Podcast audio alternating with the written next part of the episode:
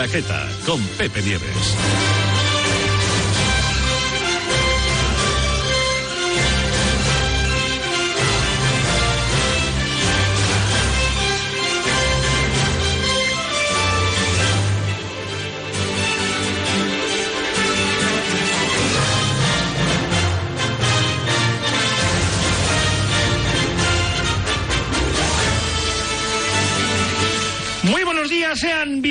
A una nueva edición de La Claqueta, comenzando nueva temporada y recuperando los sábados la grabación en streaming eh, con imagen incluida para aquellos que tengan ganas eh, de vernos eh, a partir de las nueve y media de la mañana todos los sábados, de nueve y media a once y media de la mañana y los domingos como siempre de 7 a 8 la primera hora en la edición de Radio Marca Barcelona y de 8 a 9 ya estamos en directo para toda la cadena de Radio Marca repasando los estrenos de esta semana y la actualidad cinematográfica con este equipo maravilloso. Ya saben, los que quieran vernos tienen eh, Twitter o X, ahora se llama X la plataforma, tienen YouTube y tienen Twitch eh, a través de Radio Marca BCN. Eh, tienen que buscar Radio Marca BCN y allí pueden encontrar el link para conectarse. Y también eh, pueden hacerlo a través de radiomarcabarcelona.com, a través del streaming eh, solo con eh, sonido. Y después, posteriormente, eh, podrán escuchar el podcast en la web de radiomarcabarcelona.com o en todas las plataformas de sonido habituales. Eh, gracias a todos, bienvenidos y comenzamos con la presentación del equipo que va a hacer posible esta edición de La Claqueta.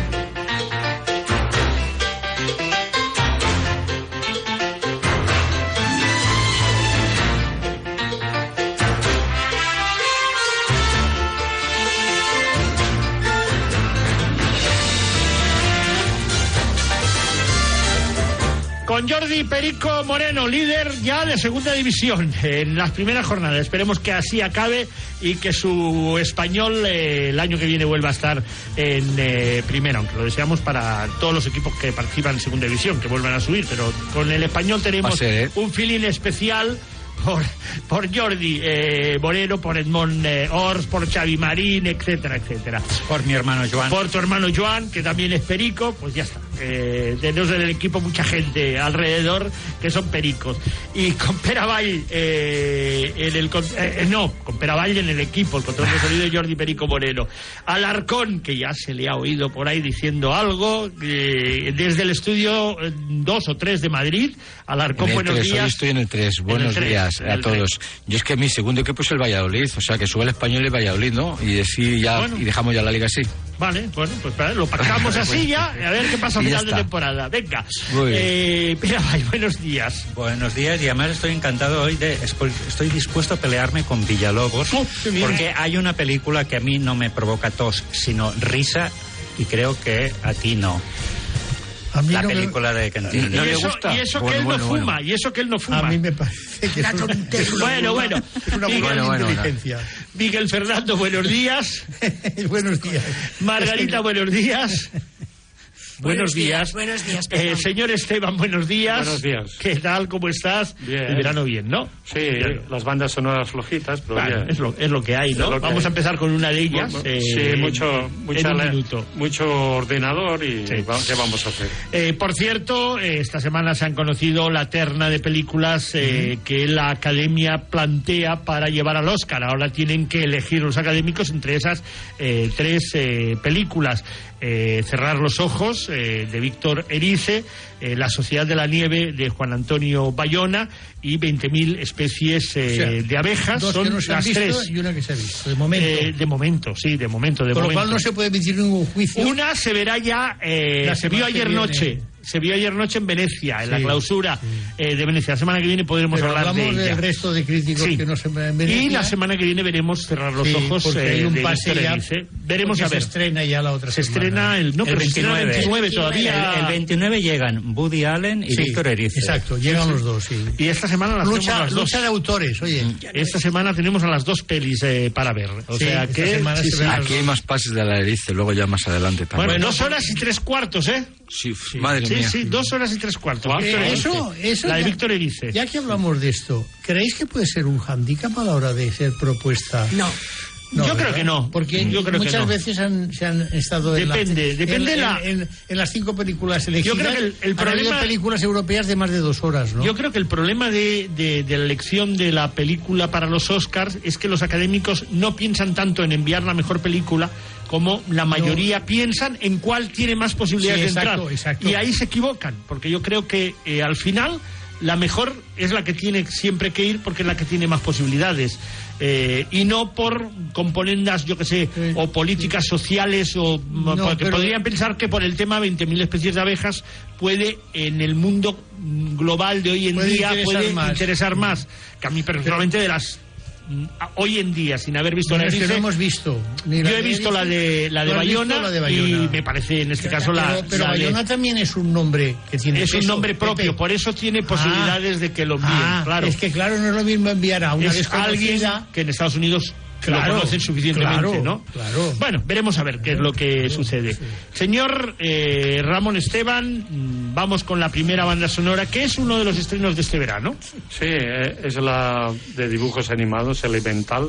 el nuevo Pixar. Exacto, eh, que es- escucharemos el tema principal que se llama igual y música de Thomas Newman, que Otro Newman. otro Newman. De Hemos Newman- comenzado- Este, este es el hijo. De Newman a Newman y tiro porque me En toca, la ¿eh? primera hora hemos comenzado con el, Con el padre. de Zenda, que es del padre, y ahora nos vamos con el hijo. Por cierto, en la primera hora hemos hecho, también hemos repasado algunos de los títulos que han estrenado las plataformas directamente de cine, eh, y también eh, hemos recuperado Cinema Paradiso con dos hombres y un destino eh, para aquellos que quieran recuperar también esa primera hora. Y que también sale otro Newman, que era Paul Newman. Que también sale Exacto. Newman, sí, claro, claro, vamos a ir enlazando, vamos enlazando. En vez de, lo- de los Lulus, los Newman. Los Newman, los Newman. Hoy es el programa de los Newman, ¿no? Bueno, señores, ahí está, la banda sonora de Elemental.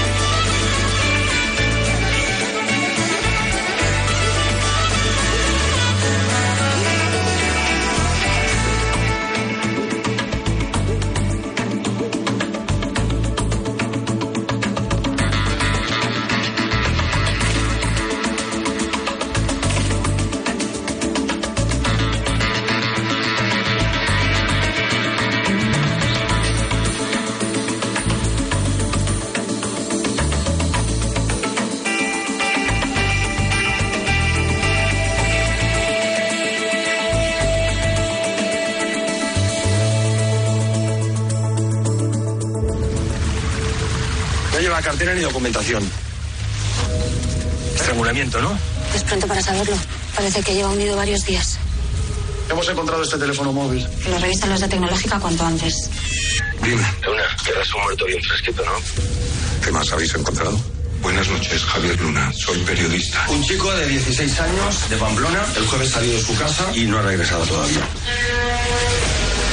Tienes un desaparecido allí y un cadáver sin identificar aquí. Es deportista, aunque también le gusta bastante la juerga. Bueno, como muchos. A este más. Comisaria Ruiz, inspector Fuentes. Algo interesante que comentarnos. Y ha llegado el informe preliminar de la autopsia. Mira esto. Dime. Conocí a un tío mayor y empezó a tener problemas. ¿Cómo haces para enterarte de todo antes de que pase? Si nos ayudamos, podemos sacar algo en claro los dos. Es un delirio místico que se parece a ciertas experiencias religiosas. Entonces el asesino es creyente. Este asunto ha llegado demasiado lejos. Me hago cargo de la gravedad. Lo único que puede traernos esto son problemas. Hay pruebas, señor. Es algo que no nos interesa ni a ti, ni a mí, ni a nadie. Puede que esté violando el secreto de confesión. Verano en Rojo, película que llegaba a los cines el pasado viernes, eh, que ya eh, está a disposición del público en un montón de salas y que hace posible que hoy podamos saludar aquí en directo en los estudios centrales de Radio Marca en Barcelona a Belén Macías, a su directora.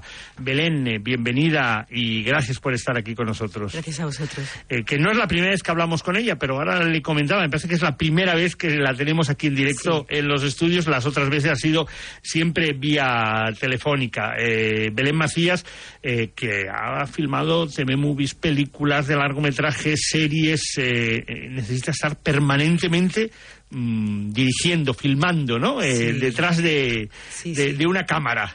Eso me lo permite la televisión, afortunadamente, y, y sí, me gusta mucho dirigir, y sí, me gusta dirigir historias de otros, que eso es lo que te da la televisión, y te, ¿no? te hace músculo ¿no? en la dirección. Eh, de- te descubrimos a nivel de largometraje con la interesantísima, notable El patio de mi cárcel.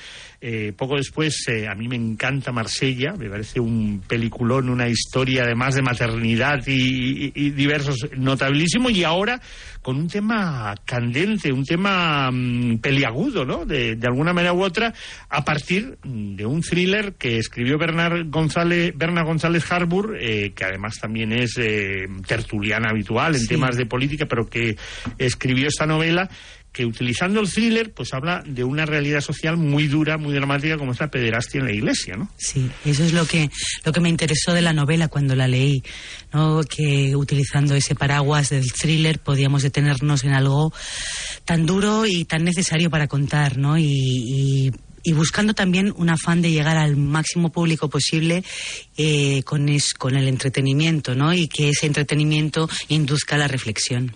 Eh, adaptaste la novela ayudada por Elio Mira. Eh, ¿Fue muy complicado trasladar al mundo del cine esa, esa novela? Bueno, fue un poco porque la novela Bernard eh, le da mucha voz interior a los personajes y, y lo que es la trama de- del thriller muchas veces se detiene durante un tiempo que nosotros tenemos que buscar la fórmula para llegar desde lo visual. Entonces, eso es lo, más complicado a la hora de, de establecer. Luego ya no, yo me detuve en un lugar que ya no se detiene tanto, que es el darle voz a esos hombres que tienen esas experiencias, ¿no? Que me parecía muy interesante. Yo utilizo el thriller para acabar hablando de un drama social que, que entronca un poco con el cine que a mí me gusta, ¿no? Eh, En ese sentido tiene dos vías. Una, la investigación pura y dura policial, ¿no? Que, que Sí. dirige Marta Nieto. Y por otra, eh, esa investigación periodística que lleva a cabo el personaje de José Coronado que de alguna manera lo complicado supongo era hacer mm, converger esas dos vías Sí. para que tuvieran esa, esa unión, ¿no? Exactamente, y utilizar precisamente esa trama periodística para el descubrimiento de lo que se, de lo que vemos en la película, ¿no? Que es esa trama que va, ¿no? Que se está soterrada y que va saliendo poco a poco. Eso estaba apuntado en la novela, pero nosotros lo hemos desarrollado. Eh, y tienes además ahí un excelente reparto con secundarios de lujo, como es ese siempre grande Luis Callejo, eh, inmenso, o Francesco Carril, eh, Mar Martínez también en un pequeño papel que tiene pequeñas Sí. apariciones, ¿no? Tomás del Estal. Tomás del Estal. que es el héroe de la, Es- de la película, el padre Damián, ¿no? Que es un personaje muy interesante, un personaje que equilibra mucho la trama para contar esta historia. Sí, porque aún hoy en día eh, a la alta jerarquía de la Iglesia le cuesta mucho eh, pedir perdón o en- entrar en, en ese universo mm, donde hay miles de casos eh, que, que en otros países, eh, o en Estados Unidos, o en diferentes países, se ha saldado con mayor rapidez y, y que la Iglesia ha actuado mucho más contundentemente, ¿no? Claro, hombre, afortunadamente eso está, parece que está empezando a cambiar un poco. Nosotros situamos la, la ficción en el año 2010, cuando todavía eso no estaba tan, ¿no? tan presente en la prensa como está ahora, ¿no? Entonces, bueno, es el inicio y nosotros ficcionamos una historia y deseamos un final que es ficción, evidentemente, y que nos gustaría que fuese realidad. Y ahí tenéis como protagonista principal a Marta Nieto, eh, que además de ser una de las mejores actrices de este país, me parece que eh, interpreta un personaje diferente a lo que ha hecho hasta ahora, que es una, una policía, ¿no? Eh, Sí. que yo recuerde, no, no la recuerdo en ese, en ese tipo de papel eh, hasta ahora. No, no, ¿Cómo para- fue? ¿Cómo llegó? ¿Cómo... Eh, llegó por, porque a mí siempre me ha gustado mucho. Yo he seguido su carrera, me gustó mucho en Madre de Sorogoyen y me apetecía mostrar un personaje con esa dualidad que tiene ella, que es una fragilidad por un, por un lado y fortaleza por otro, ¿no? Ella encarna todo eso en su forma de, actuar y en su vida personal y me parecía que era un, un perfil muy interesante para nuestra comisaria Ruiz, ¿no? Esa mezcla de las dos cosas, ¿no? Hay una cosa que sí me gustaría decir, ¿no? Que Marta tiene una forma en la actuación muy brillante que eh, a la hora de montarla, ¿no? Lo hablábamos con Alejandro Lázaro, el montador de, de la película, es que todas las tomas, en todas las tomas estaba bien, desde la primera hasta la quinta. Entonces nuestra ele- elección no Eh, si- siempre estaba sobre seguro, ¿no? Entonces eso es muy agradable para la- los directores y, y para, para los montadores, ¿no? Que, Y, que y estén también puede esa- ser puede ser más complicado porque elegir entre cinco tomas que están bien, dices, ¿cuál de ellas es la Claro, mejor, no? Pero bueno, vas viendo los matices, ¿no? Y vas viendo las directrices de, ¿no? de la dirección, pero que no es lo habitual.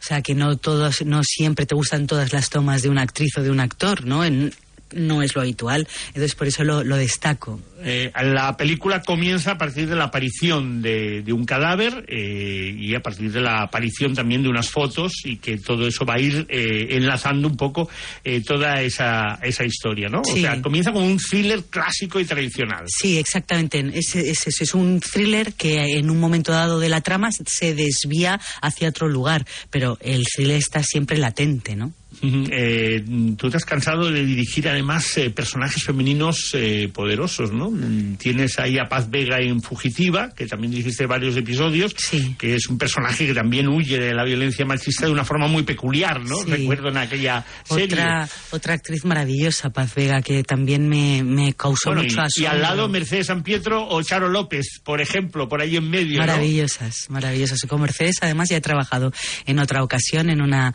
miniserie de dos capítulos. Me encanta Mercedes, me encanta.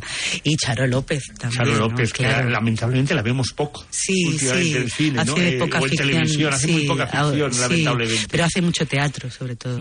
Eh, es eh, sin duda alguna, eh, además, eh, una de las eh, grandes actrices que ha dado nuestro cine y nos gustaría verla aún todavía más a menudo, eh, a Mm. Charo López. Paula Olas, la música, que a mí me sorprendió y además para una músico que no, no es especialmente muy conocida, pero que lleva ya una pequeña carrera. Me ha encantado. Me ha parecido una, una música con una formación y con una delicadeza y sensibilidad. Me, ha encantado trabajar con esa chica. Eh, me, lo, me propuso desde el inicio. Me dijo, Belén, yo después de leer este guion, antes de que viese las primeras imágenes, he pensado que podíamos hacer una banda sonora con coros de voces, digo, toda en conjunto, eh, sin instrumentación. Y así lo hicimos. Entonces eh, ella compuso un coro con voces que a ella le gustaban y se fue a San Sebastián y, y allí compuso la, y allí no grabó la banda sonora. Ha sido un placer trabajar con esa chica. Me parece que tiene un futuro brillante. Está bueno, es todavía muy joven, pero pero me ha encantado trabajar con ella. Llevas 23 años en el mundo de la dirección. eh, por ejemplo, cuando llegó el, eh, el patio de, la- de mi cárcel, eh, pues eh, hace 15 años, y en aquella época no era tan habitual encontrar mujeres eh, directoras eh, en los estrenos habituales de cada semana. Ahora es eh, casi cada semana. ¿Tú cómo lo ves, no? Desde tu perspectiva de cuando empezaste, que era la excepción, eh, estrenar un estreno dirigido por una mujer, ¿no? Y ahora... Tal cual. Pues que afortunadamente eso ha cambiado, así lo veo, ¿no? Nosotros, yo pertenezco a CIMA, a la Asociación de Mujeres Cineastas, y, estamos luchando precisamente para que eso cambie. El cine casi siempre se ha hecho a través de los ojos de los hombres. Necesitamos cambiar esa mirada. Y entonces, afortunadamente, eso está pasando. Entonces ahora se le da voz a muchas directoras que tienen un mundo que es importantísimo mostrar una mirada donde se detienen para contar y eso va a hacer que cambie también la mirada del espectador, que ya no lo vea como algo excepcional, ya no hable de cine de mujeres. Que a mí Eso es lo siempre mejor, me ¿no? preguntaban, Sí. y tu cine de mujeres, y tu cine de mujeres, y yo les decía, pero ¿por qué me preguntáis eso? A que a Urbizo no le preguntáis Por el cine de hombres, cine de ¿no? hombres, claro. Entonces, eso está cambiando y a mí me alegra muchísimo. Afortunadamente ahora ya podemos comenzar a hablar de cineastas en global, ¿no? En general, Eso sin es. tener que especificar si, si está hecho por un hombre o por una mujer, ¿no? Eso es. Simplemente cada uno tiene su visión, como la tienen muchos hombres muy diferentes unos de otros. Exactamente. Eso, eso es lo más importante. Eh, Verano en Rojo, película eh, que se acaba de estrenar el pasado viernes, eh, que le deseamos toda la suerte del mundo, eh, lo mismo eh, que a Belén Macías, a su directora, eh, que lleva en este caso más de 20 años eh, dirigiendo absolutamente de todo y que le agradecemos que haya estado esta mañana con nosotros en la claqueta. Que tengas muchísima suerte. Y hasta gracias, la próxima, que esperemos que sea muy pronto. Muchas gracias.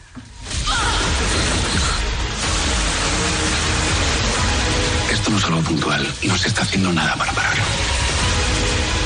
Me he topado con algo que podría ser la explosión de tu vida. Ahí estaba Belén Macías, eh, la directora, en este caso, de Verano en Rojo, una película eh, española, mm, un thriller que posiblemente la gran pega es que eh, no sabe nunca cuál de los dos caminos tiene que seguir y cuesta fusionarlos entre los dos. La investigación periodística de José Coronado, la investigación policial de Marta Nieto, ¿no? Y, pero aún así eh, eh, yo creo que entretiene y además pone en solfa un tema tan candente como la pederastia en la iglesia. Eh, le doy un 5. Marga también le da un 5. Sí, un 5. Me parece una película correcta. Correcta. Eh, Peraval también le da un 5. Un 5 y gracias a estos actores que le dan una solidez y incluso en las escenas. Ese Luis Callejo, que siempre está bien cada vez que sale. Exactamente, o. Marc Martínez y Sí, actores que sí, tienen sí, pequeños ah, papeles e incluso en las escenas de acción, pues dice, pues, pues están muy preparados. Sí, sí. Eh, Alarcón también le da un 5. Sí, es una película correcta, está muy bien Marta Nieto, eh, Luz, eh, Luz Callejo, pero es que a veces lo que tú estás diciendo, no saben muy bien qué camino tomar y, y descon- No, y no han sabido un unir los dos, eh, lo- los dos caminos para que mm, caminaran juntos, ¿no? De alguna manera en la investigación. Además, ¿no? yo creo que un thriller tiene que darte un interés. O sea, no sé si me explico. ¿Qué pasa, no? Y ahí es un poquito plano. Y, Y luego el tema del sonido, ¿no? También no. A mí me pasaba que el sonido no, no, no sé si era. Pero perdona, no sé. déjame, ya que dices esto, quiero apuntar un tema. Creo que en el cine español falta un señor Ors. Sí. En las mezclas de sonido Sí, son horrorosas. Se oye más la música que los diálogos. No sé si estáis de Es acuerdo. que la música tapa los diálogos. Los diálogos. Bueno, Sí, pues eso en esta película pasa. Y en esta película y en otras muchas películas. Lo digo porque aprovechando que todos sabemos quién es el señor Ors. Sí. eh, Mark el- Ors, que el ha Mark- vuelto a mezclar la última película de Bayona y lo que sí, Y que podemos decir que es, debe ser maravilloso. que el sonido es perfecto. Claro, pero Se resulta que todo per- Claro, pero viendo cine español es que te quedas, te enteras de la mitad de lo que dicen. Bueno, es que no es pone- que yo ya sé una edad de que perder oído, no. Perdonar. Y si hay niños, ya. Horroroso. Olvidémoslo, porque Pero los niños cero. no se les No, yo le pongo un cero porque me parece un malísimo thriller. Yo no he leído la novela ni la quiero leer. Creo que hay un problema en, en la novela, en la novelística negra española, y es que ahora todo Cristo, y perdonadme la expresión que no quiero ofender a los que creen en Cristo, se cree que es un autor de novela negra. Y autor de novela negra, en España, buenos, buenos, deben haber media docena. El resto son aficionados que no sé por qué las editoriales Se han ha visto puesto de que es un moda. género que se, Y se vende bien, consume se vende bien. y lo están haciendo, ¿eh? Nada más dicho. Pues ahí está, eh, Verano en Rojo. Y para la próxima película eh, que vamos a comentar, Ramón Esteban nos presenta su banda sonora que es un experto, además, su compositor, en temas eh, música de terror, Música de terror. Sí, ¿no? sí, Marco Beltrani. Eh, escucharemos eh, La Monja 2 con el tema Nuns Story y música de Marco Beltrani, que su profesor fue Jerry Goldsmith. Ah, bueno, pues eh, ves, ahí, ahí- ahí ya sabemos la conexión. Ramón Esteban, eh, Marco Beltrán. Bien hecho.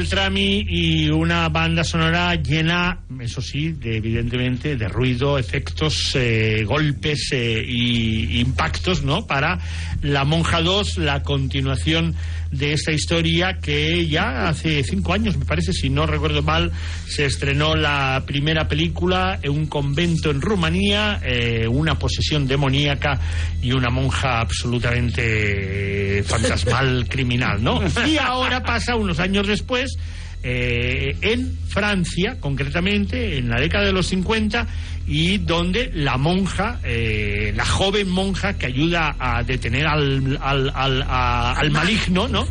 Al maligno, que es la hija de Vera Fármiga, Taisa Férmiga, eh, se va a enfrentar de nuevo a ese personaje eh, que vuelve a hacer de las suyas y la envían ya ella sola eh, para solucionar el tema. Hora y tres cuartos, a mí, mm, salvo la parte final que es donde hay todos los fuegos artificio y toda, de alguna manera, las escenas más eh, clásicas de, de- de terror, eh, se me hizo un poco larga y pesada. Un 5, un aprobado para esa monja 2 Alarcón, que la viste ayer Sí. noche, todavía estás aterrorizado.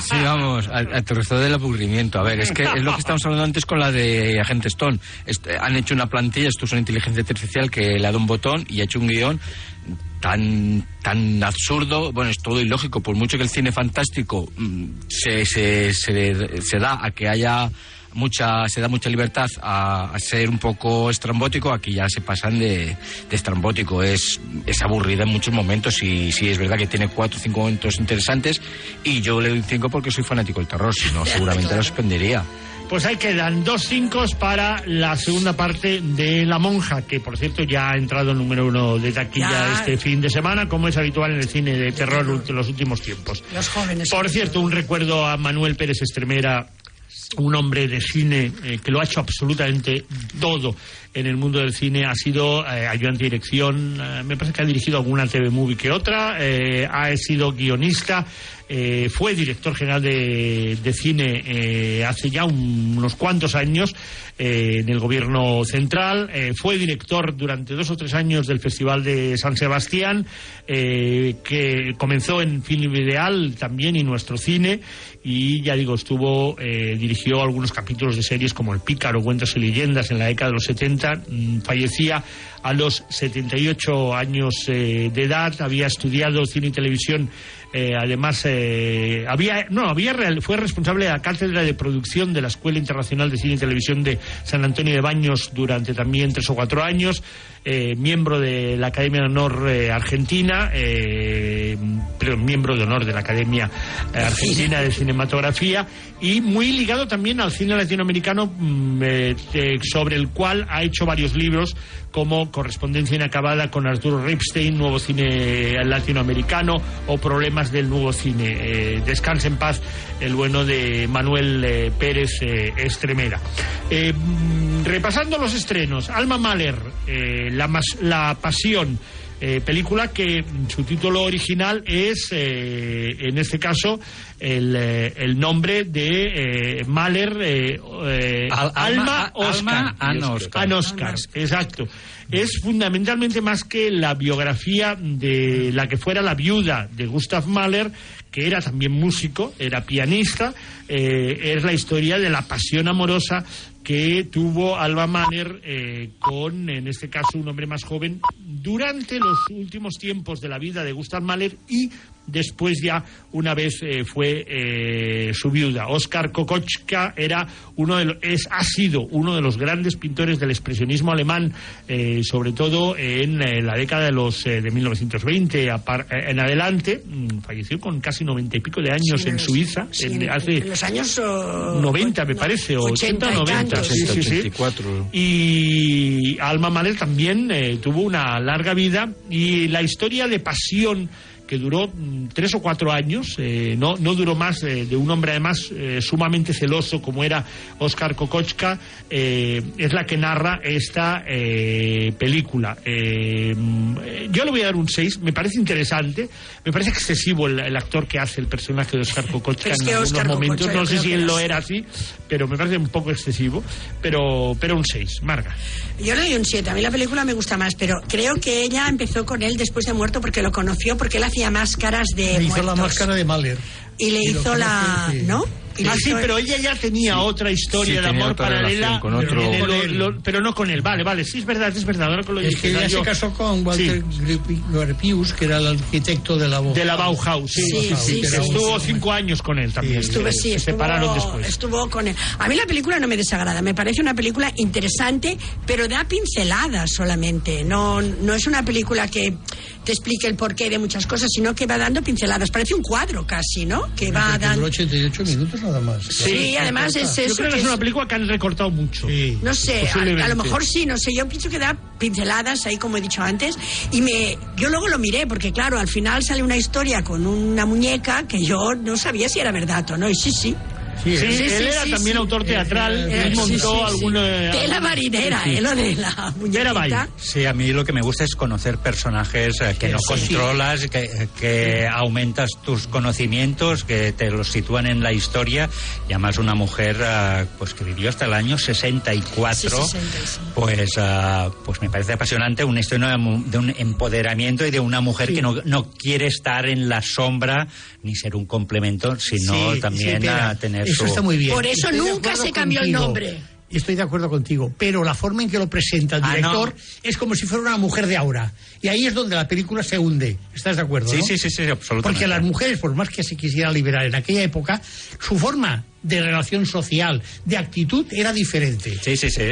Y el que tenga Salvo buena- que ella fuera una avanzada No, época. Pero ella No, siempre sé, quiso ser la Sí. viuda de Mahler. No, hombre, claro, porque vivía de cuento.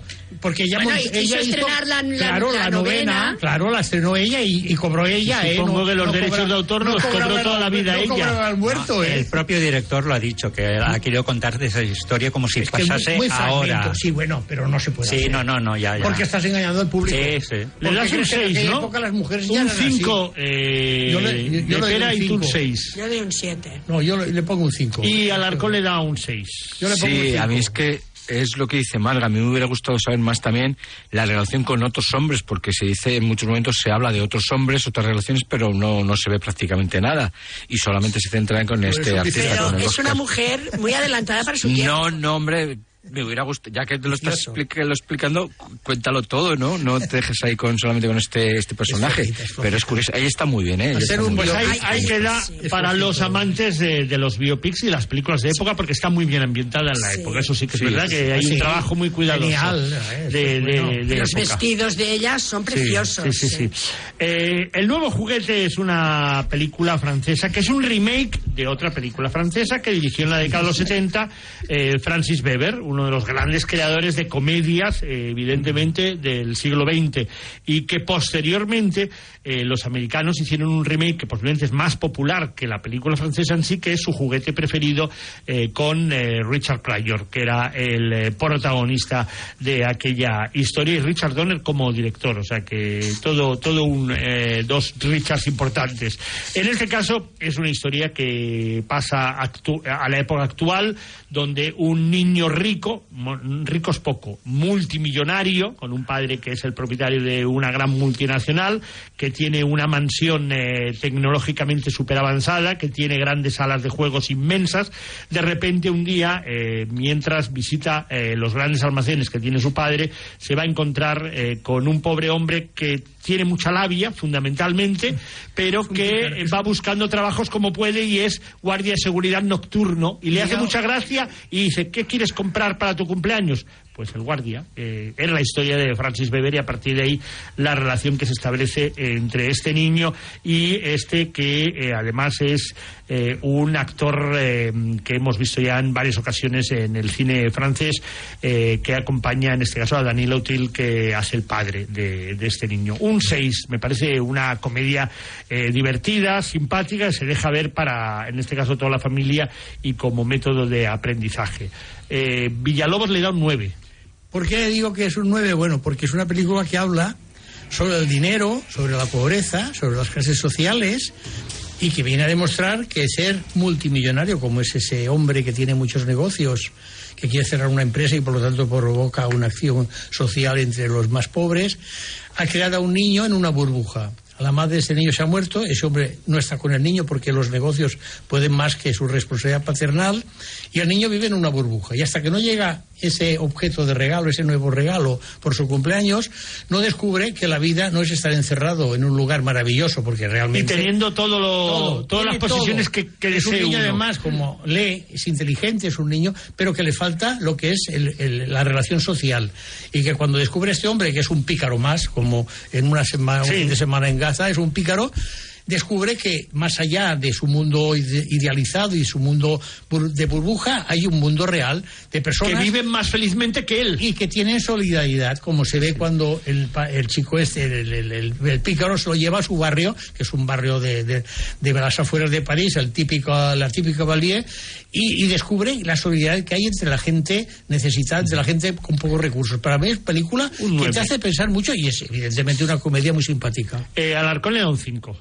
Sí, es que es muy previsible en todo momento, sabe lo que va a pasar y bueno, pues se deja ver bien, pero un poquito más. Oye, qué aburrida es tu vida, yo sé que me voy a morir y, estoy muy divertido qué yo. Malvado, qué malvado. Oye, qué aburrido eres, alarcón de las narices. Yo, con esta película me aburrí. Pues Tú te aburres con las cosas buenas y te gustan las monjas. claro, claro, yo soy más de monjas. Es vicioso.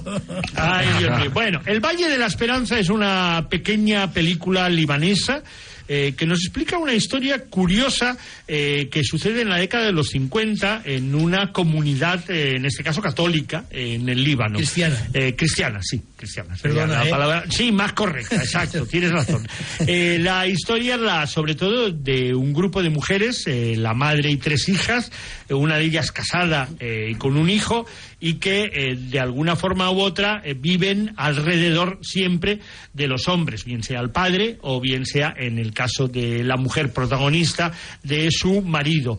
Eh, y a partir de ahí la aparición de dos eh, personajes, uno de ellos interpretado por Natalie Bay, eh, que llegan a, esa zona y un joven del cual se va a enamorar. esa mujer va a sacar a relucir pues esas sociedades que ahora llaman heteropatriarcales, ¿no? De alguna manera, donde el hombre lo dominaba y lo controlaba absolutamente todo. Me parece una película interesante que narra muy bien la época, está bien ambientada, se deja ver. Para mí es un 6, simplemente. A Villalobos le da un 8.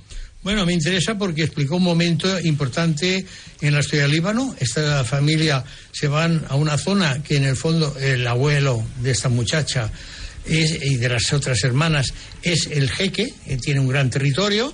Se van allí porque en Beirut ha empezado ya todos los follones que después se irán desarrollando y porque hay el enfrentamiento entre cristianos y musulmanes, ¿no? La llegada de esta francesa con su hijo, hay que decir que el hijo lo interpreta el actor Pierre Rochefort, que es hijo del gran Jean Rochefort. Acordaros del marido de la peluquera, sí. que lo hace muy bien. es esa mujer, es, es como si aportara un aire, digamos, de libertad, de nuevas miradas a ese grupo de mujeres, sobre todo a las tres hermanas, y especialmente a la hermana mayor, que tiene un niño muy mimado y que evidentemente ha tenido al niño con ese marido sin haber sentido ningún tipo de, de pasión, de enamoramiento y de atracción, ¿no? Entonces, a partir de ahí, puede suponer que lo que hace la, la hija mayor la que única que está casada, la segunda la están casando y la tercera, digamos, es la revolucionada, la que, la que quiere romper los esquemas de las mujeres tienen que casarse con quien dice la familia, eh, toma una decisión que trastoca todo lo que podía ser ese valle que finalmente sí que es el Valle de la Esperanza, porque hay esperanza para estas mujeres. Eh, un 7 de Alarcón. Sí, me gusta sobre todo esa manera de la protagonista, ¿no? Que mm, asume su, su vida, pero hasta que llegan estos dos personajes franceses y le hace un poco reflexionar sobre la vida que están viviendo, ¿no? Eh, es esa manera de liberarse. Mm, me falla un poquito los últimos minutos, ¿no? Que no, no me lo creo, pero me parece una película muy recomendable, me parece muy interesante y está muy bien ambientada. Eh, vamos con, en este caso, otra película, en este caso que llega desde Francia, Las dos caras de la justicia. Es una película dirigida por una mujer, Jean Henry, que tiene a un buen reparto. Adele Charcotchopoulos es una sus protagonistas, pero está Gilles Lelouch, Elodie Bouchez, eh, Jean-Paul eh, Darroussin, que- ¿cómo es? Jean-Paul Darroussin. Darroussin. Darroussin, Darroussin. eh, eh, bueno, hay, un reparto de figuras muy conocidas del cine francés en una historia que nos habla de ese, esa forma que ahora, como por ejemplo en Maxabel eh, o en Más, aquella película sobre aquellas dos parejas eh, que se reúnen para hablar, pues eso, del asesinato de un niño por parte de la otra, que era una película excelente, pues la justicia restaurativa, ¿no? Le llaman en Francia, Restauradora, sí. o restauradora, que es una eh, reunir, por ejemplo, a víctimas y eh, a delincuentes que no tienen por qué ser los que las han atracado en concreto, o como el otro caso, que son dos casos que trata, eh, la- las reuniones esas, y por otro lado, una chica que había sido violada de jovencita por su hermano y que ha descubierto que su hermano se va a vivir cerca de su casa y quiere pactar con él por dónde pueden y no puede pasar para no encontrárselo, ¿no? Y entonces esa, esas de, alguna manera son las dos eh, temas que trata mm, de una manera muy ágil, eh, cómoda, eh, interesante y además con diálogos que son punzantes, sobre todo en la relación de víctimas y delincuentes, ¿no? En esas terapia de grupo que, que se organiza. Un 7 para las, las dos caras eh, de la justicia. Eh, Pera. Sí, además te habla de la justicia desde unos términos muy cercanos, o sea, te acerca, o sea, ya no son tribunales, ya no son togas, sino personas que se dedican a... Abogados, asistentes sociales, Sí, psicólogos. Psicólogos, sí, que se dedican a estar más cerca, a entender y a pactar y acercarse pues a los problemas de una manera como más directa, incluso no pagada con, con dinero por, por las horas que le dedican, por la dedicación y por la, por la empatía. A mí la historia de Adele Exarchopoulos me hizo sufrir eh, mucho y creo que está muy bien contada y, y es un placer. eh, llevamos ya unos, eh, unas semanas viendo, viéndola a ella en varias películas. Esta semana ha estrenado dos y bueno, me encanta que esta recuperación de... La otra no tiene nada que ver, ¿eh? No, no, La no. no. otra provoca No, no. tos. Provoca tos y- Algunos. Y, mucha risa ah, y luego lo hablamos. Bueno, eh, un 7 Sí, también eh, en este caso de Perabay. Eh, Alarcón, que también eh, la ha visto, le da otro 7. Sí, sí, me parece. eh, La verdad es que me la esperaba mejor, ¿eh? porque había oído hablar muy maravillas de ella. Eh, es verdad que los diálogos son muy, muy punzantes, pero a veces también los silencios que se forman en esos, en esos, en esos encuentros son más todavía más trágicos que los que los diálogos, ¿no? Y aún así, no sé, me, le- me falta algo. Hay veces que no, momentos que no me lo creo. Por ejemplo, me gusta mucho más Max o la de Maisabel, ¿no? Que me parecen más interesantes que esta, pero es una película muy, muy recomendable también, ¿eh? Es un Y Villalobos le da un 9 en la nota máxima. Bueno, es que me parece muy interesante lo del tema de la justicia restaurativa o restauradora. Yo particularmente creo que según qué delitos no se puede perdonar al que ha hecho el delito. O sea, yo nunca podría perdonar a quien violara a una nieta mía, vaya, es que nunca, ni en la vida, ni que me venga la religión más religiosa y el filósofo moralista más filósofo del mundo. Lo que pasa es que está bien que se intente hacer entender a las personas que no todos los que delinquen son monstruos. Entonces es muy interesante que estas reuniones, que son de terapia, como pueden hacer los alcohólicos, los drogadictos, o las terapias de duelo que se hacen también, se hacen en la prisión. Es decir, que también es bueno que la gente que vive en libertad, entre comillas, entienda lo que es estar encerrado, ¿no? Aunque sean meses, años, o toda la vida, o bueno, toda la vida ya prácticamente me parece que en pocos sitios. Eh, en este sentido creo que la película es muy positiva. Lo que pasa es que yo particularmente el, el, concepto del perdón, que tampoco es un término que yo crea mucho, no, no me termina de convencer. Eso de que al final se pueda hablar libremente y en paz con alguien que ha hecho un daño terrible a las personas, me cuesta entenderlo. Quizás es por ya mi edad, y, pero, pero la película me interesó mucho y por eso le doy un 9 y creo que es recomendable verla, ¿eh? porque mm. te hace pensar. Las dos caras de la justicia, uno de los estrenos de este fin de semana. Eh, otro de los estrenos destacados de este fin de semana, vamos a hablar con su directora ahora, su directora ahora mismo, es Creatura y la dirige Elena Martín, eh, que su tráiler aquí está.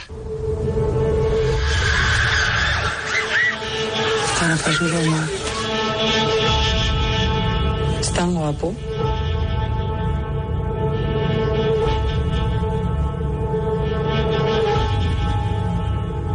Què és això, tia? Urticària. Em sortia quan era petita. Mira. Mira,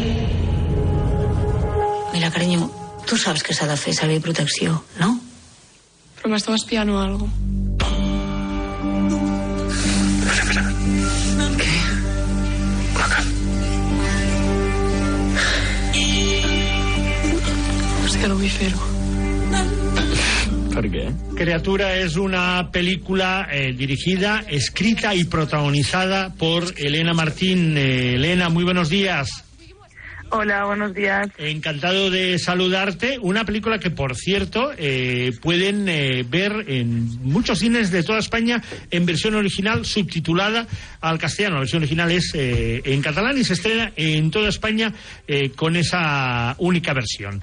Elena, mm, Criatura es una introspección sobre la sexualidad femenina que yo diría que es una película, en este caso, mm, muy valiente porque hablas de un tema y no lo hablas pontificando, ¿no? Sino planteando eh, dudas que yo creo que, que, las dejas ahí para que mm, puedan ser discutidas, en este caso por hombres y mujeres, sobre el deseo, sobre los tabús, etcétera. Muchas gracias. Sí, me gusta mucho verlo de esta forma. Eh, sí, es una, es una película que, que partió de preguntas alrededor del deseo, preguntas que pueden ser comunes a muchas personas, mujeres, hombres. Eh, y que, y que hace una búsqueda hacia atrás para entender eh, cómo, cómo hemos construido un poco eh, nuestra forma de desear, ¿no? Entonces, creo que sí que es una, es una peli que, que despierta preguntas porque, porque es un tema muy amplio, ¿no? Si a alguien le preguntas, oye, ¿tú qué relación tienes con, con el deseo? ¿O qué relación tienes con el sexo? No es una respuesta, nunca es una respuesta de una frase ni, ni es una respuesta conclusiva o sencilla, sino que es más bien como, bueno, pues una invitación a, a recordar y a tejer eh, imágenes de, de, de tu experiencia. Y en este sentido, eh, con un guion en el cual eh, Clara Roquet eh, colabora contigo a la hora de, describir la historia de Mila, que al final es la protagonista máxima en esas tres etapas, de niña, de adolescente y de adulta, que interpretas tú. ¿Tú cuándo decides que tú vas a ser también la protagonista de la película? Porque claro, dirigir, escribir e interpretar al mismo tiempo, no sé si es muy fácil por, mm, en este caso, porque es asumir de muchísimos eh, condicionantes, ¿no? La verdad es que no es nada fácil. O sea, no sé si voy a hacerlo en la próxima peli porque, porque bueno, es un viaje muy intenso. Eh, creo que lo más difícil es combinar dirigir y actuar, porque escribir eh, forma parte de otra fase, ¿no? Entonces, no, no se solapa tanto, pero sí que dirigir y actuar es muy complicado porque en este caso es un personaje complejo que hubiera sido un reto ya solo como actriz y el hecho de estar dentro y fuera eh, fue, fue muy intenso, pero por suerte tengo un equipo muy guay Eh, gente buenísima, un casting increíble que también eh, me generaba mucha confianza. Y luego también tengo la suerte de que tampoco era toda la película, ¿no? O sea, todas las partes de la adolescencia y de la infancia que protagonizan Claudia Malayala y, y Mila, Borràs.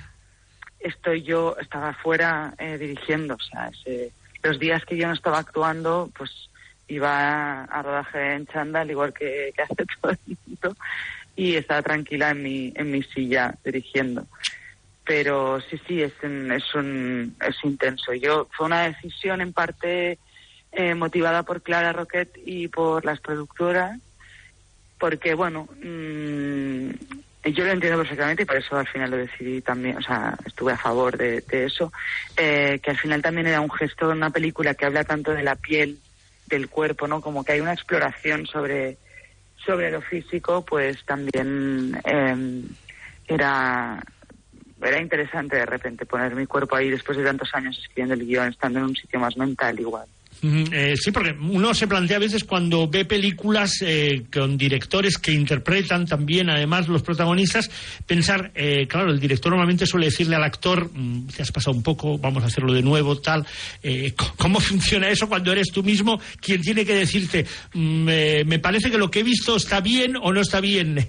Es más complicado, ¿no? Sí, sí, sí, es mucho más complicado. A ver, yo siempre que podía, pero no siempre podía, y ese es el tema también, ese es lo, lo complejo, porque eh, al final para hacer el doble rol, el dinero tendría que acompañar, no para tener el doble de tiempo, pero, pero no es así. Entonces, pues yo cuando acababa la toma me iba a combo, a, a la- a las pantallas donde se está viendo en directo lo que está pasando, y, y revisaba la toma. Entonces veía si, era, si iba por buen camino, si no, si había cosas que cambiar, si no. Entonces, aparte de esto, había momentos en que yo no tenía tiempo de revisar, entonces te, te guías por la intuición. Y aparte de esto, yo tenía, en las escenas más difíciles emocionalmente, tenía una coach.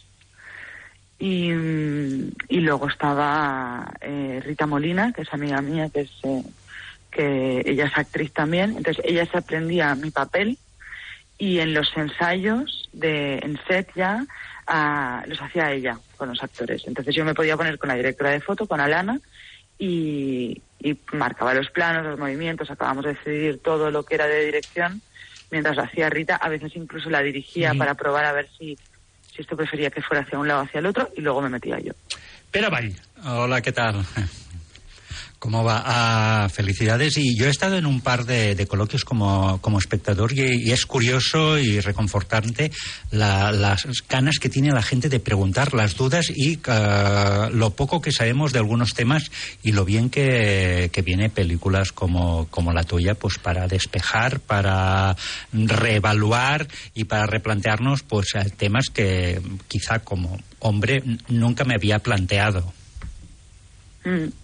Yo estoy muy contenta, es algo que me emociona mucho desde el primer día, ya desde los pases en Cannes, que esta película siempre la escribimos con la intención de que fuera una película para el público, en tanto que pues es una película que es un viaje emocional, que es eh, eh, que queríamos que fuera accesible, que no fuera una cosa como eh, densa y difícil de entrar, que, que incluso tuviera momentos de humor y ver que esto funciona, que la gente entre en la película.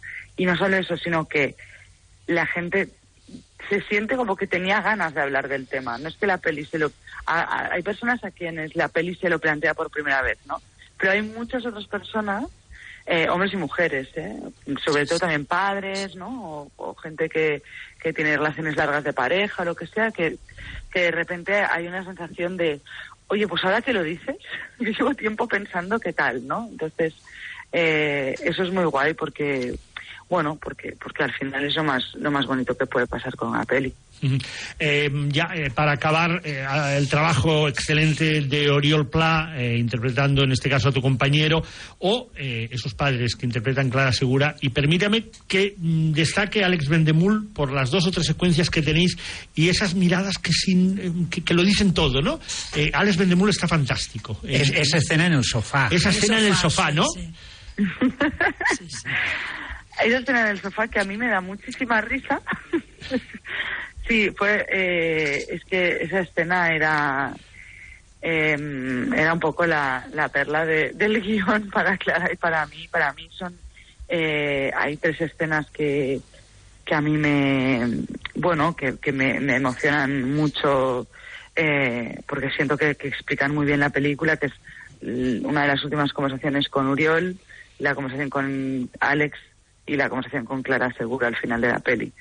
Y, y efectivamente o sea son actorazos y ha sido muy muy muy fácil rodar con ellos porque aparte de que son muy buenos actores es que son son compañeros increíbles y, y entendían perfectamente de lo que estábamos hablando de no como estaban políticamente alineados también con lo que estábamos contando.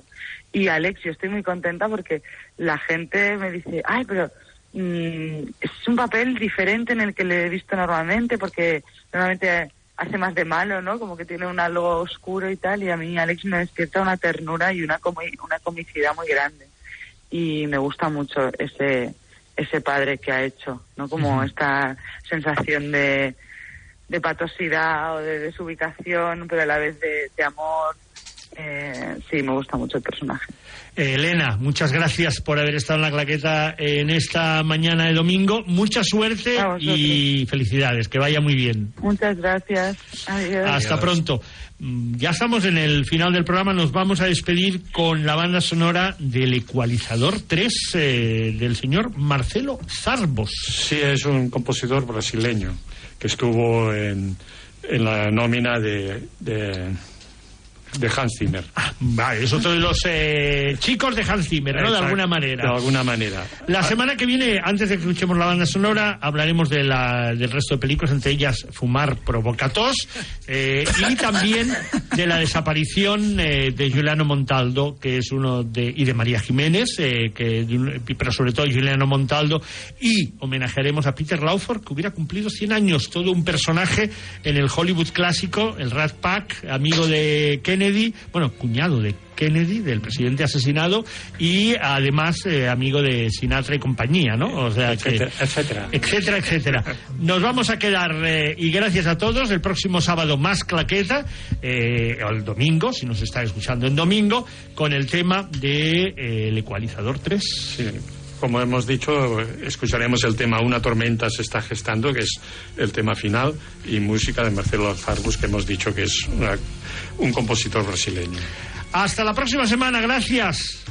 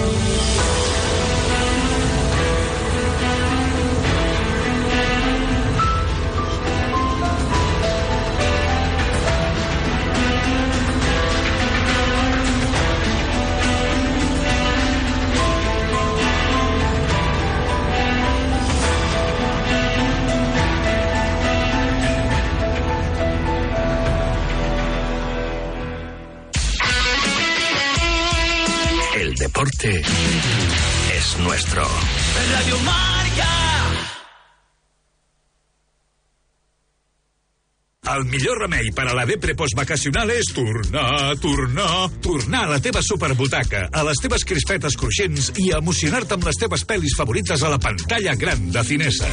Aquesta setmana a Cinesa, La Monja 2. Gaudeix-la també en versió original. Consulta cinemes, horaris i qualificacions a cinesa.es.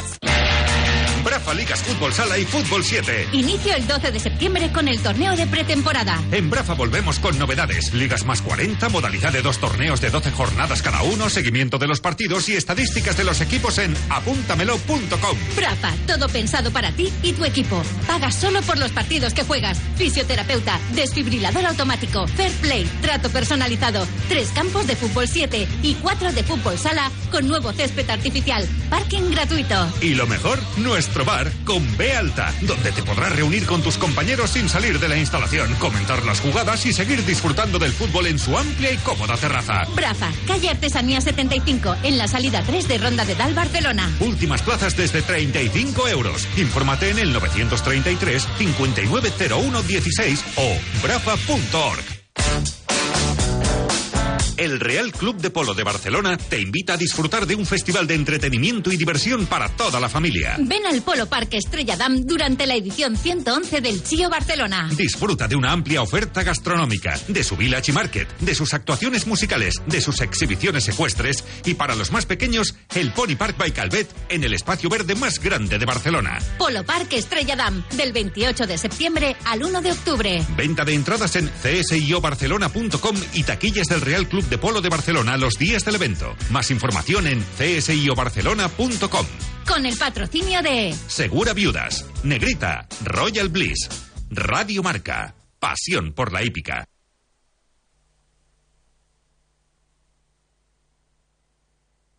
Radio Marca.